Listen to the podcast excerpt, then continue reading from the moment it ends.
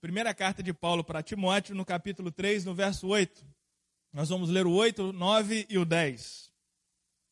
8, 9 e 10 de 1 Timóteo, capítulo 3. O texto diz assim: Do mesmo modo, quanto a diáconos, é necessário que sejam respeitáveis, de uma só palavra, não inclinados a muito vinho, não gananciosos, conservando o ministério da fé com a consciência limpa. Também estes devem ser, primeiramente, experimentados e, caso se mostrem irrepreensíveis, exerçam o diaconato. Amém. O serviço no reino de Deus é um privilégio, absolutamente um privilégio. Poder fazer as coisas é um privilégio. Afinal, é, quando não podemos fazer alguma coisa, isso significa que estamos então limitados. E a gente pode ser limitado por um recurso qualquer, inclusive um recurso físico. Alguém que não possua todos os membros tem limitações, por exemplo, na locomoção ou na destreza, se for a questão em falta de membros superiores, por exemplo. É um, esse aleijamento, a falta de um membro, produz a limitação na labuta, na destreza, no serviço.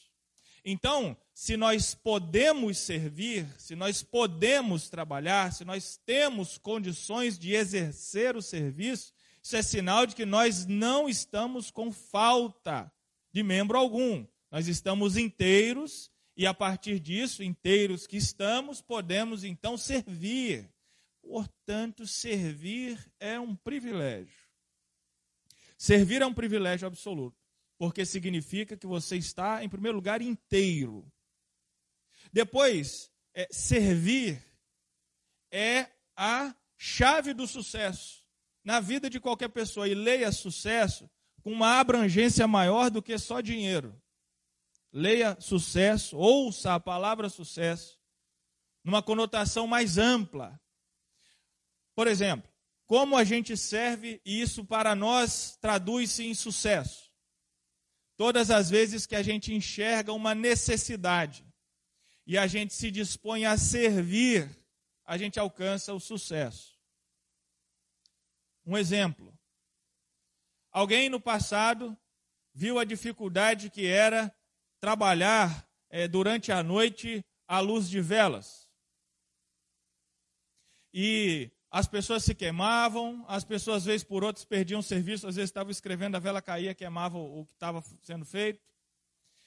E vendo a necessidade, a necessidade, esse alguém fala assim: não, vamos criar um mecanismo que a gente deixe de lado as velas e parta por uma coisa mais segura e eficiente.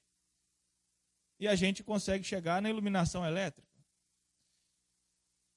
Perceba que toda grande invenção a gente não aguentava mais ficar em pé, a gente inventa o banco e senta nele.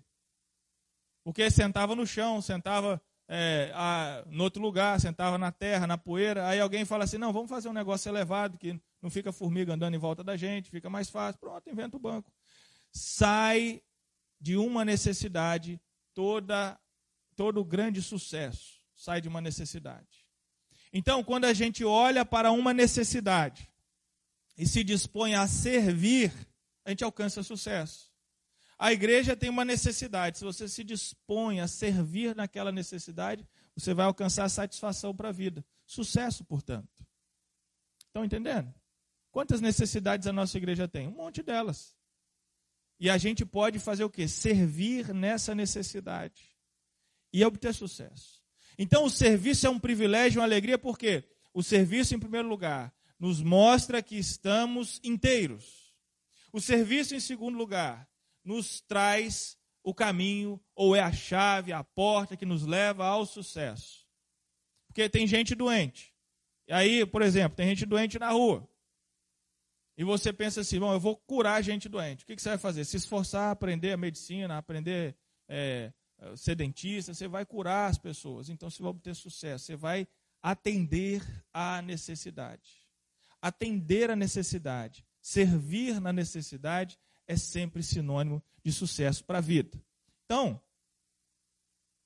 pensando nisso, no escopo da igreja, da nossa comunidade de fé, que hoje está aqui bonita, assim como ontem, nós olhamos para esse texto e vemos a qualidade daqueles que servem. Porque é, o Ayrton Senna falava um negócio muito importante. O Ayrton Senna é um camarada de respeito, que eu tenho muito apreço por aquilo que ele fez no esporte. E ele falava assim: se você se dispôs a fazer alguma coisa, faça bem feito. Se você resolveu fazer, faça bem feito. Não faz mais ou menos. Então, aquele que se dispõe ao serviço tem essas qualidades aqui. É a qualidade do diácono e é a qualidade de todo crente. É a qualidade que vemos aqui nesse texto. Olha, do mesmo modo quanto é diáconos, é necessário, é preciso. Ok, os nossos diáconos, como bem disse o Zé Fábio, graças a Deus, têm essas qualidades e os irmãos vão perceber isso. E estas são as qualidades inerentes a todos os crentes. Note bem, é necessário que sejam respeitáveis. Então, o crente, o diácono, todos nós precisamos ser respeitáveis. O que é isso? O que é ser respeitável? Como nós adquirimos respeito? A gente só consegue obter respeito das pessoas com uma coisa que chama coerência. Coerência. Há um engano na igreja quando ela olha para si, acreditando que o mundo lá fora, para vir para a igreja, espera dela santidade. Preste bem atenção no que eu vou falar para isso não virar uma heresia nos seus ouvidos. O mundo lá fora não espera santidade nos moldes de Deus em relação à igreja. Como? Deus é santo, impecável. Ontem a gente estava no concílio, ontem de manhã eu estive no concílio do Jonas é, Madeira, Jonatas Madeira, vai ser consagrado pela Igreja Batista da Praia do Morro, inclusive, dia 18 de dezembro, prego na consagração do Jonas. Quem estiver à disposição de ir, é um sábado, fique à vontade, vamos juntos. Fazer lá uma festa bonita e fizeram a pergunta para o Jonatas assim: o que é impossível Deus fazer? Mas Deus é onipotente, é impossível que ele faça algo? Sim, é impossível que ele faça algumas coisas, inclusive baseado no texto bíblico, é impossível que Deus negue a si mesmo, é impossível que Deus peque. Então, esta santidade de ser impecável, não cometer pecado, a gente espera e almeja em Deus. A igreja que olha para si achando que o mundo lá fora espera que ela não cometa pecados, é uma igreja que assume para si uma carga impossível de carregar. Não é isso que o mundo lá fora espera de nós. A santidade que o mundo lá fora espera da igreja traduz-se ou é sinônimo da palavra coerência. É assim que a igreja consegue alcançar o respeito do mundo do lado de fora. Inclusive, nós conseguimos alcançar o respeito uns dos outros. Coerência. O que eu falo condiz, coaduna, é compatível com o que eu entrego, com o que eu pratico. A minha fala e a minha ação são sinônimas. É assim que a gente obtém respeito. O respeito vem dessa forma. Se você critica quem não faz nada, quem não serve, mas você não serve também, você vai ser respeitado? Não. Nós não vamos respeitar uma pessoa assim. Nós vamos dizer: essa pessoa só tem conversa. Agora, se você critica quem não faz alguma coisa e você faz alguma coisa, você é respeitado quando você fala. Porque você está ali fazendo. Nós somos respeitados quando a nossa prática e o nosso discurso são coerentes. Amém? Então, a qualidade do crente do diácono é ser respeitado. Todos os diáconos de nossa igreja são amplamente respeitados. Por quê? Porque há coerência na fala e na atitude, na fala, no discurso e na entrega. E é assim que nós organizamos a nossa vida procurando ter o máximo possível de coerência entre o nosso discurso e a nossa prática. Amém? Olha o que o texto diz mais. De uma só palavra. Sim ou não? Pronto, é a palavra do crente. Sim ou não? Contra fatos não há argumentos, diz o ditado popular. Se alguma coisa é fatídica, é real, não há o que se argumentar, argumentar em relação a ela. É ponto. Os fatos explicam-se. E aí, a minha lembrança hoje é: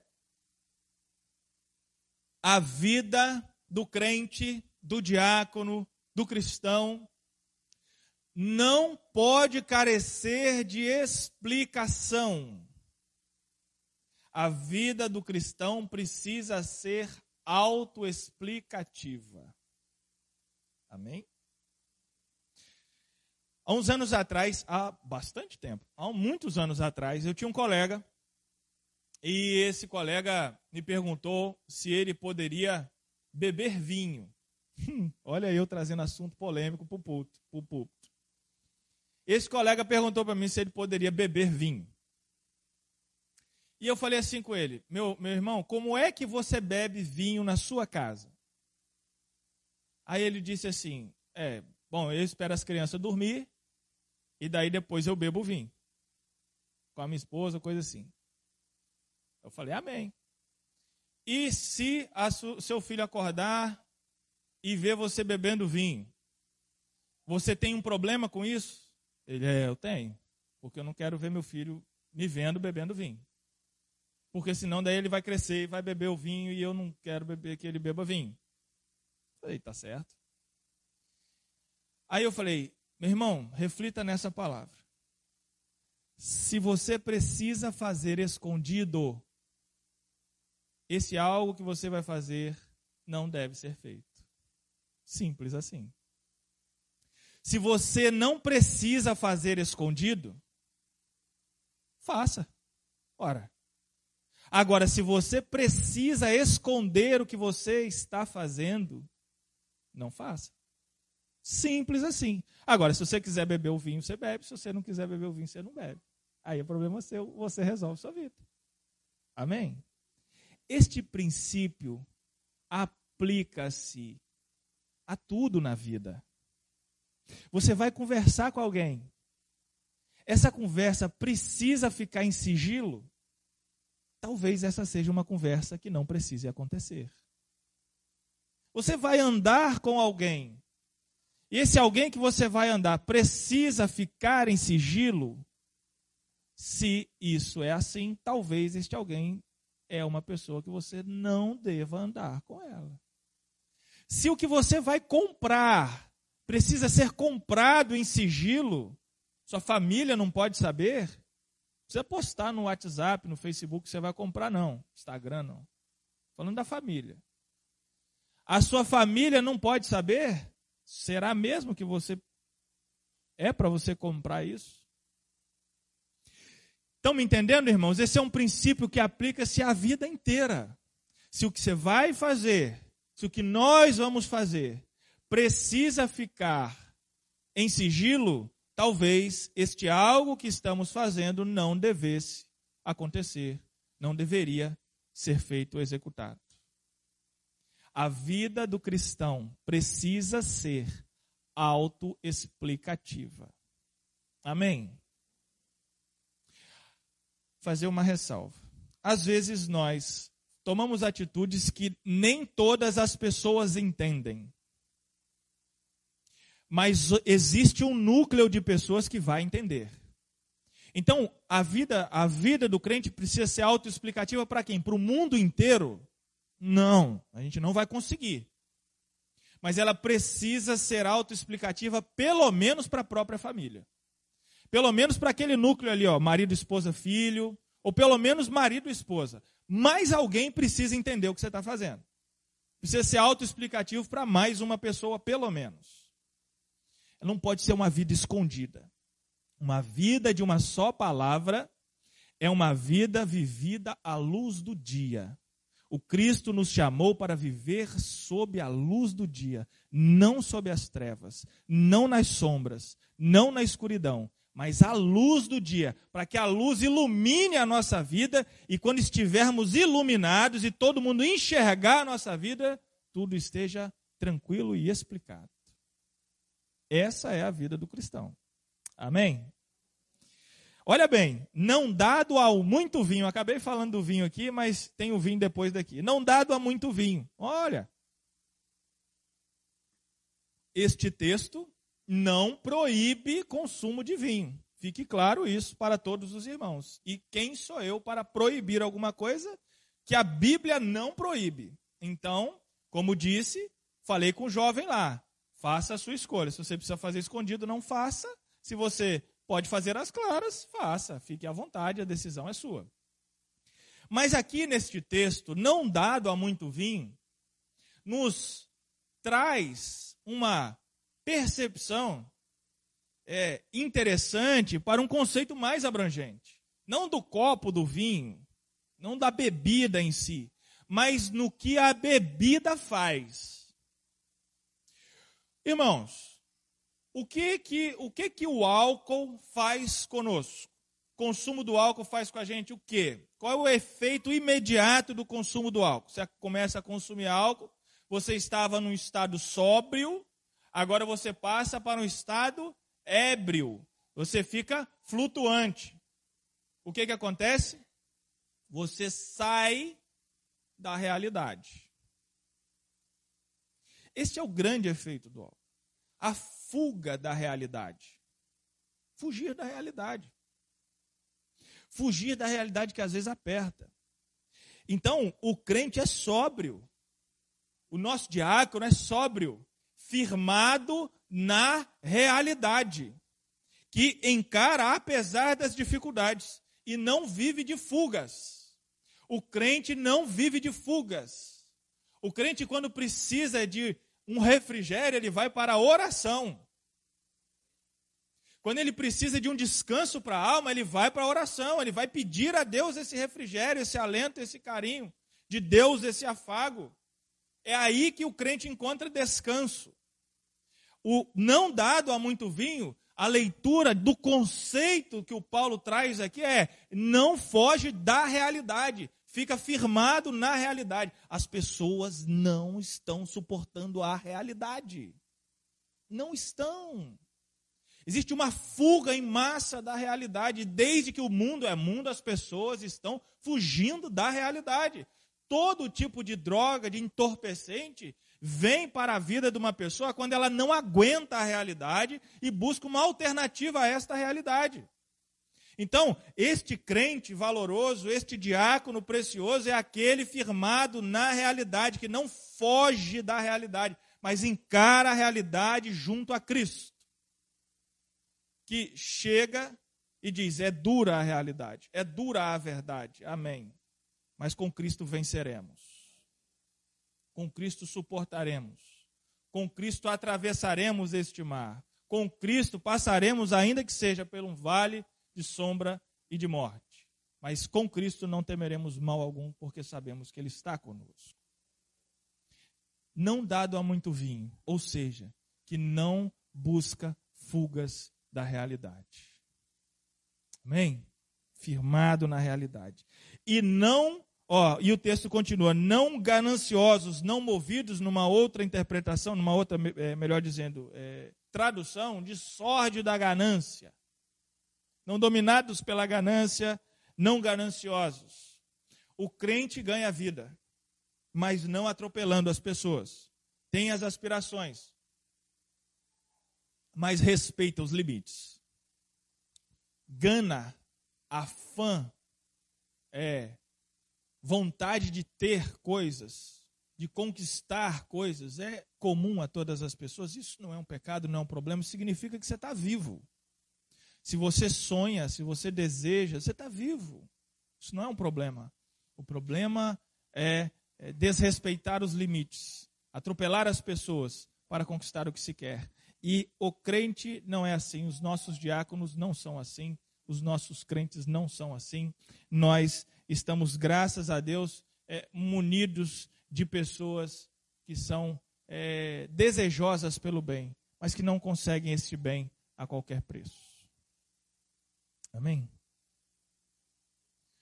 O preço que o Cristo pagou pela nossa salvação, o preço que o Cristo pagou para é, realizar o desejo de nos salvar do pecado, da própria vida.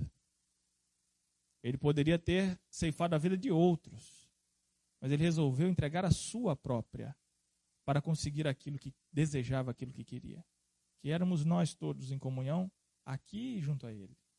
Ele é nosso maior exemplo de que nós podemos querer as coisas, mas que nós precisamos respeitar os limites. Conservando, diz o verso 9, o ministério da fé com a consciência limpa. Olha que preciosidade. Consciência limpa é um dom. É o dom de ser honesto. Apenas isso. Se você precisar, nós precisamos, vez por outra, falar alguma coisa que seja mais duro a alguma pessoa, que seja ruim de ouvir. Mas se nós fazemos isso com o único objetivo de proporcionar o bem, a gente dorme tranquilo. Agora, se a gente tem a intenção de machucar as pessoas, de espetar as pessoas, de maltratar as pessoas, a gente não dorme tranquilo. A gente perde a consciência limpa. Ter a consciência limpa significa andar na luz, significa ser honesto, significa falar as coisas buscando sempre uma construção, algo positivo. E a gente sabe o que a gente faz. A gente sabe o que a gente faz. Então, se a gente, de alguma forma, diz para uma plateia que a gente quer construir alguma coisa na vida de um fulano qualquer, e fala com esse fulano, mas no fundo do nosso coração a gente está querendo só espetar, a gente não vai usufruir da consciência limpa e deste dom de Deus que a consciência limpa é. Porque a gente não pode escapar de nós mesmos. A gente não consegue escapar do espelho. A gente não consegue escapar de quem a gente é, do que a gente pensa. A gente não tem uma fuga de si mesmo. A gente pode tentar fugir de tudo nesse mundo, até de Deus a gente pode tentar fugir. Mas de nós mesmos nós não conseguiremos escapar. Então, a consciência limpa virá sempre a partir da honestidade. Isso é um dom de Deus. Ainda que a gente magoe a outra pessoa, erre com ela. De alguma maneira a gente não consiga se fazer inteligível a ponto da pessoa perceber que a gente só quer o bem. Mesmo assim, a gente fica com consciência tranquila. Porque a gente sabe o que a gente fez. A gente sabe que não quis o mal, que não é, efetuou a maldade. Isso é uma bênção. Isso traz sorriso para o rosto. Isso traz anos de vida nessa terra. Isso diminui os cabelos brancos. Isso é uma bênção. Evita preocupações e problemas de uma maneira tal que só quem vive assim consegue saber. E finalmente, também estes, verso 10, devem ser primeiramente experimentados, e caso se mostrem irrepreensíveis, exerçam o diaconato. Paciência é o tom da vida do crente. Paciência, paciência e paciência. É. Em 2017, outubro de 2017, o pastor Ximenes me chamou aqui num domingo de manhã. E eu e a Tássia e falou com a gente assim: Olha, vocês é, estão. Ele me ligou numa quarta-feira. E. Não, numa quinta-feira. Não conseguiu falar comigo. Ligou para a Tássia e pediu para a gente estar aqui no domingo de manhã, sem falta, que ele precisava conversar com a gente. E aí, nesse, nesse meio tempo, eu e a Tássia conversamos e, e falamos assim entre nós. Será que o pastor Ximenes vai te chamar é, para o ministério? Aí eu falei assim: eu acho que é isso. Aí oramos e a Tássia disse assim: olha, é melhor a gente, então, se for isso, aceitar. Desde 2013 eu já estava namorando com o ministério e mais rechaçava os convites. Achava que não era o momento. Então, em outubro de 2017, nós tivemos essa conversa, eu, o pastor Ximenes, a Tássia, e ele falou assim: é, Nós vamos te consagrar. E do jeito que ele falou, parecia que ia ser na outra semana. Hum. Aí o pastor Ximenes começou a fazer a experimentação comigo. Rapaz, ele fez eu passar todo tipo de raiva do mundo.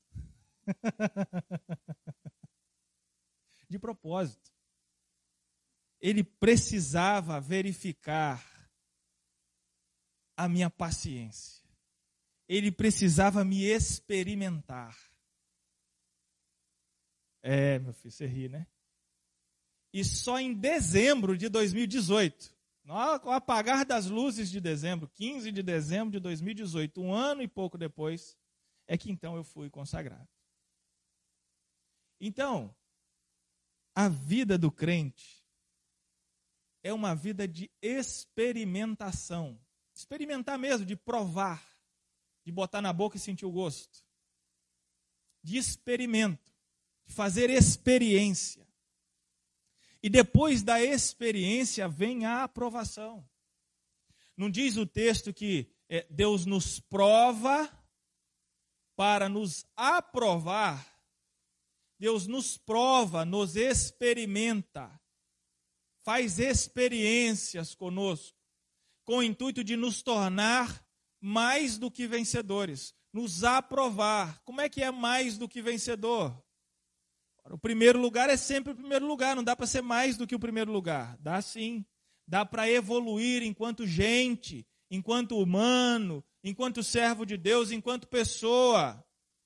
E tem aquele primeiro lugar que ganhou pelas pontas, igual o Corinthians ganhava o Campeonato Brasileiro, sempre de 1 a 0, 1 a 0, 1 a 0, empate, 1 a 0. Ganhou, mas ganhou mais ou menos. É primeiro lugar, mas é mais ou menos. Ou como ganha a seleção brasileira de 70, fazendo um monte de goleada. E ganhou bem, ganhou arrumado, ganhou bonito. Então a experiência nos aprova para sermos mais do que vencedores. Além de vencer, seremos pessoas melhores, venceremos como gente, não só na corrida que está proposta, mas com a coroa da glória. Então, isso vem como? Como é que isso acontece? Paciência. Esperei com paciência no Senhor. Paciência, paciência. Desde o começo do mundo, quando Adão peca, a cruz já estava lá no Calvário o cordeiro imolado, porque Deus vive na eternidade. Mas só faz dois mil anos que Jesus esteve por lá, fisicamente, consumando realmente. Era o tempo certo. Paciência. A hora de fazer as coisas. Existe o momento para fazer as coisas. Existe o tempo adequado, o jeito adequado. Enquanto não for o tempo, paciência. Devem ser experimentados, ter experiência, serem provados. E então, depois de mostrarem-se irrepreensíveis, sirvam. Nós todos aqui, irmãos, absolutamente. Estamos debaixo da graça de Deus que nos abençoa com tudo isso aqui. Viver de maneira respeitável, com uma só palavra, não fugindo da realidade, não tendo ganância exagerada, vivendo com a consciência em paz e sendo pacientes. A minha oração é para que a gente continue assim, para que a gente continue com paciência no Senhor, para que a gente continue tranquilos em Deus e que a cada tempo que passe, esta igreja seja mais e mais respeitada. Nós, nós é, sabemos que a graça de Deus se manifesta a todas as pessoas. E nós não sabemos quais delas se converterão, aceitarão a Cristo e estarão conosco. Não sabemos.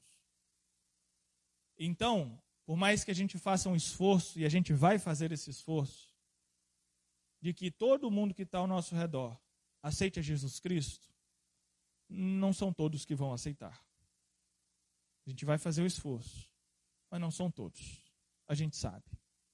Então, ainda que esta igreja não seja ouvida em relação ao Evangelho de Jesus por todas as pessoas, que ela seja respeitada por todas as pessoas. E que onde o nome da nossa igreja, Igreja Batista em Santa Mônica, for falado, este nome seja respeitado. Amém? Este é o nosso serviço. Honrar o nome do Senhor, para que ele seja respeitado aonde ele for proclamado. Vamos orar. Pai querido, em nome de Jesus Cristo, nós te louvamos e agradecemos pela vida dos nossos diáconos e diaconisas. Agradecemos pela vida de cada cristão, trabalhador do teu reino, que informalmente exerce o diaconato, em todos os cantos, a todos os momentos. Nós oramos, Deus, para que